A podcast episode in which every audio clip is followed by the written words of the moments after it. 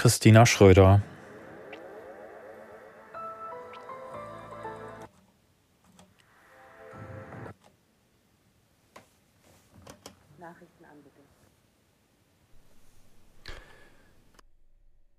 Es ist 5.30 Uhr, die Nachrichten mit Klaas Christoffersen.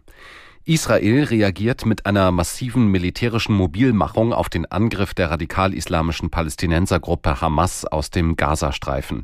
Das Militär berief 300.000 Reservisten ein. Aus der Nachrichtenredaktion Katrin Schirwagen. Damit verstärken sich Hinweise, dass Israel vor einer groß angelegten Bodenoffensive im Gazastreifen stehen könnte.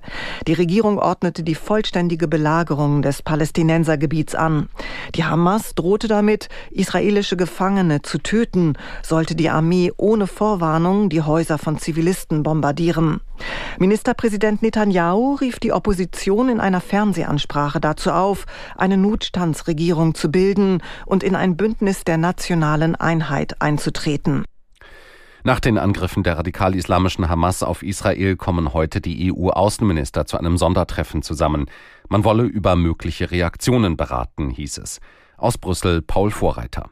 Die 27 EU-Außenministerinnen und Minister wollen ihre nächsten gemeinsamen Schritte bei einem außerordentlichen Krisentreffen abstimmen.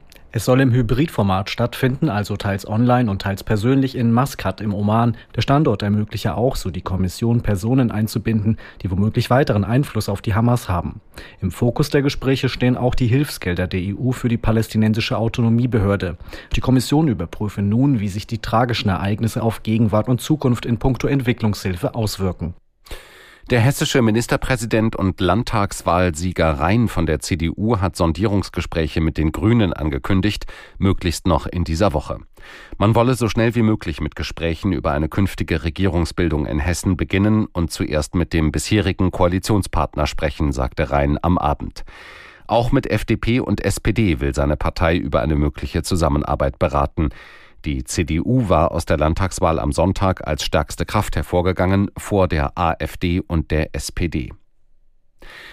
US-Präsident Biden ist zum Fund vertraulicher Regierungsunterlagen in einem ehemaligen Büro und seinem Privathaus befragt worden. Das Interview sei freiwillig gewesen und habe am Sonntag und Montag im Weißen Haus stattgefunden, hieß es. Die Unterlagen waren Ende 2022 entdeckt worden. Sie stammen aus der Zeit, als Biden Vizepräsident unter Obama war. Das US-Justizministerium setzte einen Sonderermittler ein, um den Fall zu untersuchen. Auch beim früheren Präsidenten Trump waren geheime Dokumente gefunden worden. Hier wurde ebenfalls eine Untersuchung eingeleitet. Das Wetter in Deutschland. Am Tage im Osten überwiegend wolkig, mal Sonne, weitgehend trocken, Höchstwerte 14 bis 28 Grad. Und die weiteren Aussichten am Mittwoch im Norden regnerisch, in der Mitte sonnig, Höchstwerte 17 bis 29 Grad. Das waren die Nachrichten.